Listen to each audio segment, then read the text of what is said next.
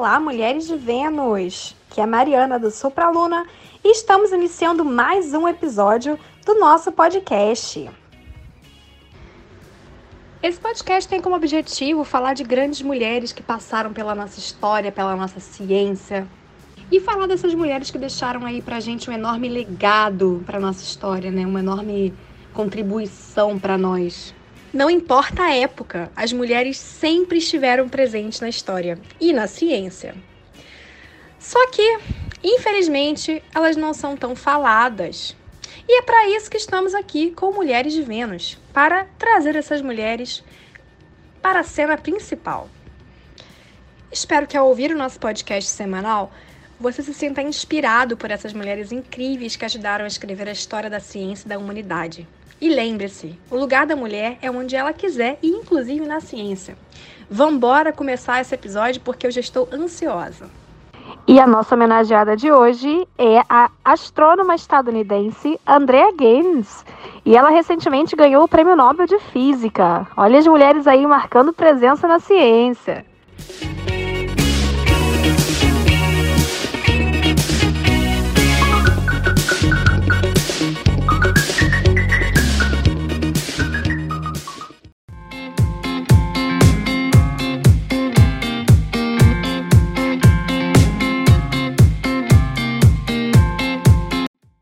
Oi, pessoal, me chamo Larissa, sou do Clube de Astronomia Vega e é uma honra para mim participar desse episódio onde vamos homenagear Andrea Guess, que é a quarta mulher na história a ganhar o Prêmio Nobel de Física.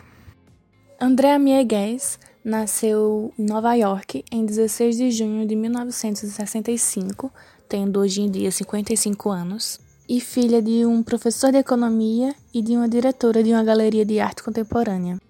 Ela cresceu em Chicago e ainda criança acompanhou as missões espaciais da Apollo e por esse motivo sonhava em ser astronauta. E a mãe dela incentivava muito ela a sonhar grande e se esforçar para alcançar os objetivos dela. Ela adorava atividades que colocavam ela para pensar, como resolver quebra-cabeças, palavras cruzadas, quebra-cabeças é, de lógica. Ela já revelou que muitas vezes ela se pegava pensando se é, sobre os enigmas do universo, é, como o tempo começou, ou onde está o limite do universo, questões essas que a gente não sabe até hoje. Ela também adorava ler, adorava os contos de Isaac Asimov, que, para quem não sabe, foi um grande escritor de ficção científica. Amava livros que contavam a história de Marie Curie e Amelia Earhart. E também adorava histórias de mistérios, ela disse que sempre teve aquele amor por resolver mistérios e quebra-cabeças, coisa que ela acha relevante para ser cientista. Acha esses interesses relevantes para uma criança ter e se tornar um cientista no futuro, e também que são qualidades importantes para alguém que já é cientista. Bom dia, boa tarde ou boa noite para você que está ouvindo o nosso podcast Mulheres de Vênus. É, eu sou Fernanda e hoje nós vamos é, saber um pouco mais sobre a educação, a formação e a trajetória de Andrea foi a quarta mulher a ganhar um prêmio Nobel. Então é, é uma coisa muito feliz para nós, então nós devemos partilhar isso e falar sobre. Ela começou, gente, é, fazendo matemática, né? É, licenciatura. E aí, no meio do caminho, é, ela mudou de ideia e resolveu fazer física. No, no que ela faz física, ela consegue concluir esse curso e obtém a sua licenciatura em 1987, isso no Instituto de Tecnologia de Massachusetts. E aí, em 1992, ela consegue o seu PhD em Física no Instituto de Tecnologia da Califórnia, a famosa e conhecida Caltech. E uma curiosidade bacana é que Andrea cresceu em Chicago e ela queria inicialmente ser bailarina. o que inspirou ela a, a se tornar uma astrônoma foi o pouso do homem à Lua. Isso, o, suas pesquisas é, envolviam técnicas que eram usadas para tirar boas fotos, fotos em altas é, resoluções do espaço, de coisas no, no espaço. E para que isso acontecesse, era usado um sistema é, óptico adaptativo. O sistema óptico adaptativo, falando aqui bem resumidamente, bem rápido, ele, ele é um sistema usado, obviamente, né, claro, para melhorar a performance, a resolução da, das fotos que são captadas pelos telescópios. é bem usado isso na astronomia, né? Você já deve ter entendido por quê. E aí, para que tenha essa melhora na performance, é, esse sistema ele, ele diminui o efeito da distorção de frentes de ondas. Então, imagine como se você tivesse várias ondas é, bem distorcidas, é, bem bagunçadas. E aí esse sistema vem e ele dá uma alinhada, assim. Resumidamente, é isso. E aí você consegue pegar as coisas com muito mais facilidade, você consegue observar as coisas bem melhor. No ano de 2000, a revista Discover fez tipo um top 20. E nesse top 20 reuniu os 20 é, maiores cientistas dos Estados Unidos que, que ap apresentavam um elevado grau de conhecimento é, das suas pesquisas, das suas respectivas áreas, na verdade. E André foi incluída nesse, nesse grupo uma grande honra que ela teve o prazer de contemplar. E apenas quatro anos depois, em 2004, ela foi eleita membro da Academia Nacional de Ciências dos Estados Unidos. E 16 anos depois, no ano de 2020, ano em que estamos, né, é bom ressaltar, vai que você é algum parente do Jonas e aí resolveu viajar no tempo. Enfim, uma referência a Dark, para quem não assistiu, recomendo. É, no, ano, no atual ano de 2020, é, ela foi contemplada com o Prêmio Nobel de Física, o que foi uma alegria muito grande para gente. A gente sempre comenta aqui que nós gostamos de, de ver mulheres sendo reconhecidas nas suas áreas, recebendo grandes prêmios, grandes honrarias, porque durante toda a história, é, muitas mulheres infelizmente foram apagadas. Então, é, a maioria dos nossos episódios a gente sempre comenta de mulheres que geralmente a galera nem conhecia, nem sabia conhece a tecnologia produzida, né, conhece o impacto que aquela pessoa trouxe, mas não sabe nem quem é a pessoa, não sabia sequer que era uma mulher. Então hoje, quando nós, quando saem essas notícias assim de que ah, uma mulher ganhou um prêmio Nobel, é, uma mulher estava por trás da pesquisa que descobriu fosfina em Vênus, como foi é, o episódio passado, nós ficamos muito felizes e paramos tudo que estamos fazendo para falar isso para vocês, para mostrar isso para vocês de que as mulheres é, finalmente agora ainda falta muito ainda, ó, muito para ser reconhecido 100%, mas no momento já tem muito reconhecimento bacana, muito reconhecimento legal. E o motivo pelo qual ela ganhou o prêmio Nobel foi pela descoberta de um objeto compacto supermassivo no centro de nossa galáxia. E esse objeto supermassivo no centro da nossa galáxia, não é surpresa para ninguém, é um buraco negro. Né? Buracos negros eles fascinam as pessoas há muito tempo e Andrea é uma pessoa extremamente fascinada. Você pode é, consultar algumas entrevistas dela, algumas palestras. Ela tem várias palestras no TED. É, não sei se vocês têm costume de usar o site ou o aplicativo, mas vão lá, pesquisem, assistam. Ela é muito apaixonada pelo que faz e ela fala com muita propriedade realmente. Então vale muito a pena ver as palestras dela, as entrevistas para aprender sempre, claro, um pouco mais. E lembrando, gente, que hoje ela é professora do Departamento de Física e Astronomia da Universidade da Califórnia. Então, se você gostou desse podcast, se você tem algum comentário, alguma crítica, algum elogio para fazer, se teve algo novo aqui que você não sabia e aprendeu agora, ouvindo esse podcast nesse exato momento, entre em contato com a gente, nossas redes sociais estão todas aí. E um grande beijo, um abraço para todos. Oi, gente, aqui é a Rayane, da página Panorama da Física, no Instagram. Eu sou mestrando em Física e hoje eu estou aqui para falar um pouco sobre a área de atuação da nossa cientista homenageada de hoje, a Andrea Guedes. A Andrea é uma das maiores especialistas mundiais em astrofísica observacional e lidera o grupo do Centro Galáctico da Universidade da Califórnia em Los Angeles. Ela é mais conhecida pelo seu trabalho inovador no centro de nossa galáxia o que levou às melhores evidências até o momento da existência de buracos negros supermassivos. Trabalho que lhe rendeu o Prêmio Nobel de Física desse ano, sobre a descoberta de um objeto compacto supermassivo no centro de nossa galáxia. Os avanços na tecnologia de imagem de alta resolução permitiram que o trabalho de Guess e seu grupo continuassem empurrando as fronteiras dessas tecnologias. Por conta de existirem flutuações térmicas na atmosfera da Terra, e essas flutuações criam distorções que impedem até mesmo grandes telescópios de observarem objetos muito próximos. Guess adaptou uma técnica conhecida como imagem speckle para trabalhar de forma mais eficaz com o espectro infravermelho, que penetra a poeira cósmica muito mais é, profundamente do que a luz visível. Esse avanço permitiu a Andrea e outros cientistas identificarem milhares de sistemas binários e de múltiplas estrelas também, orbitando o que antes eram estrelas individuais.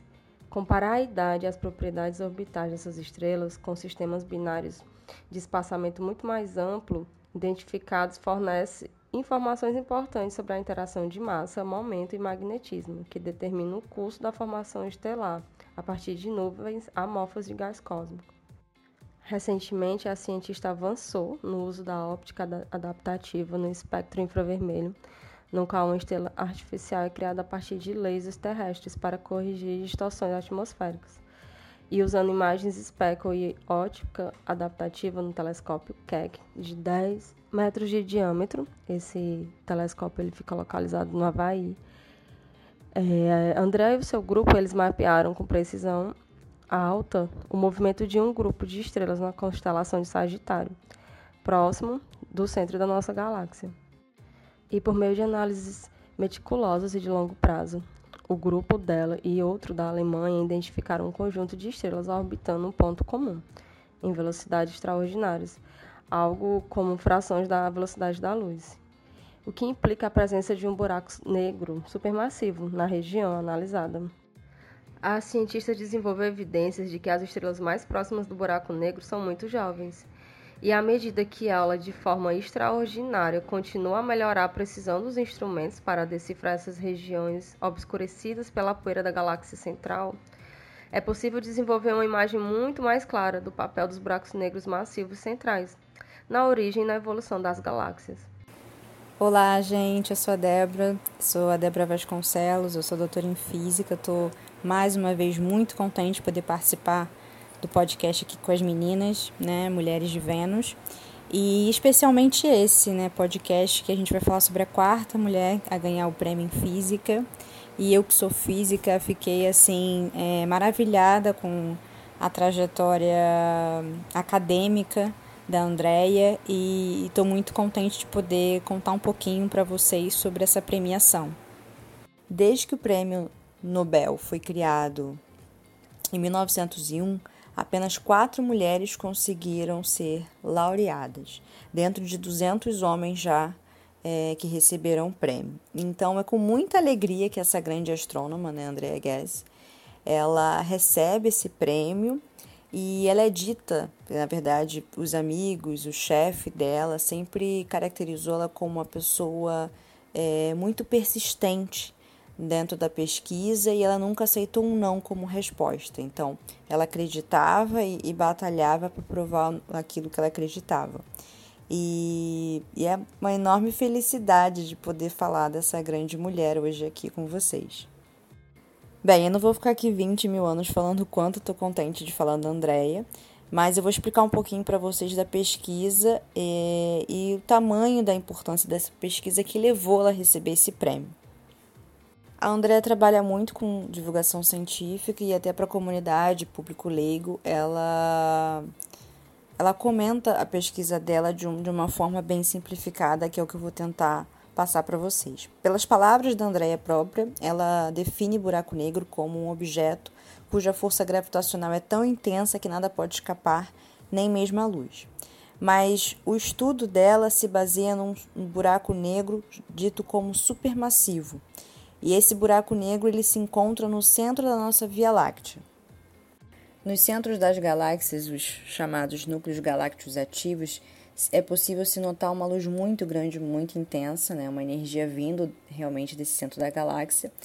E isso é plausível a partir da teoria de existir buracos negros supermassivos, pois eles absorveriam a matéria e converteriam a energia da força gravitacional na forma de luz que é, que é vista né, nesses núcleos galácticos ativos.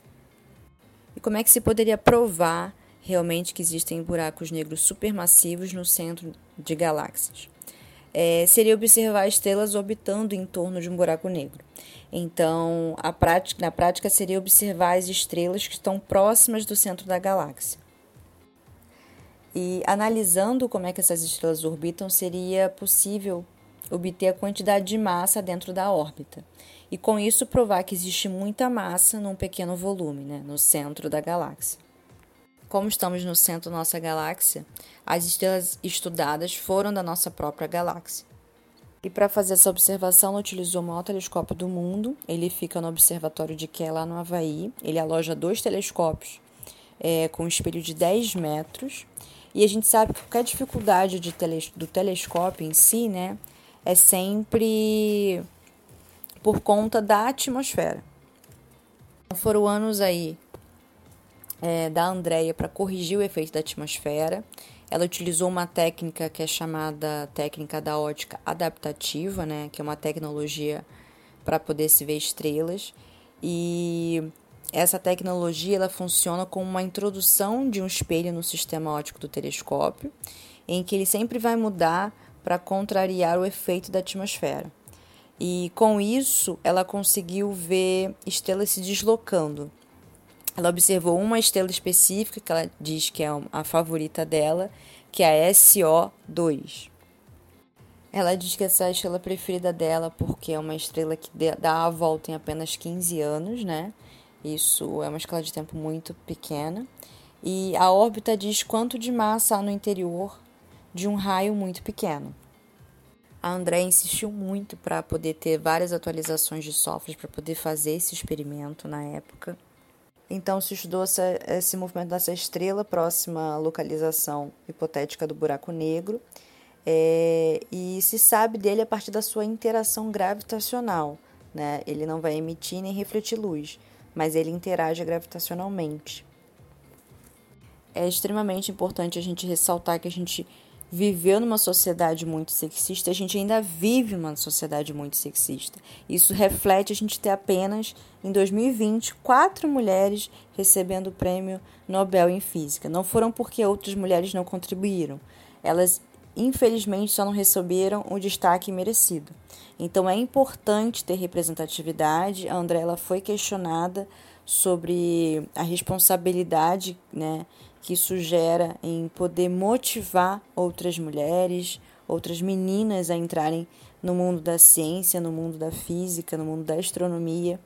E, e é muito importante realmente a gente exaltar né, essa mulher brilhante, esse destaque brilhante, esse prêmio que foi muito mais do que merecido.